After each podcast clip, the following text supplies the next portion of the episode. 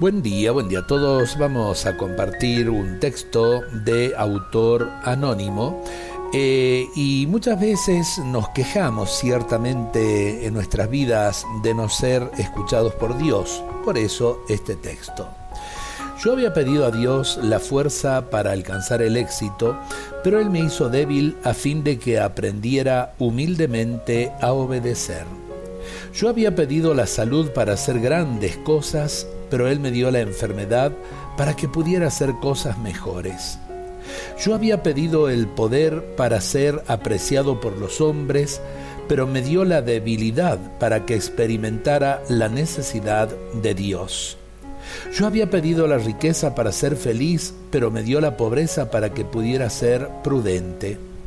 Yo había pedido un compañero para no vivir solo, pero me dio un corazón para que pudiera amar a todos mis hermanos. Yo había pedido cosas que pudieran alegrar mi vida, pero he recibido la vida para poder gozar de todas las cosas. Yo no obtuve nada de lo que había pedido, pero recibí todo cuanto había esperado. Casi a pesar de mí mismo, mis plegarias no formuladas fueron escuchadas.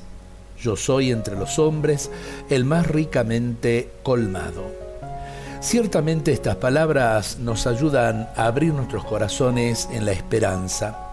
A veces eh, pensamos que Dios está para satisfacer nuestros caprichos, cuando en realidad, en realidad lo que Dios nos concede simplemente es eh, para hacer su voluntad en nosotros, que es lo mejor que nos puede suceder.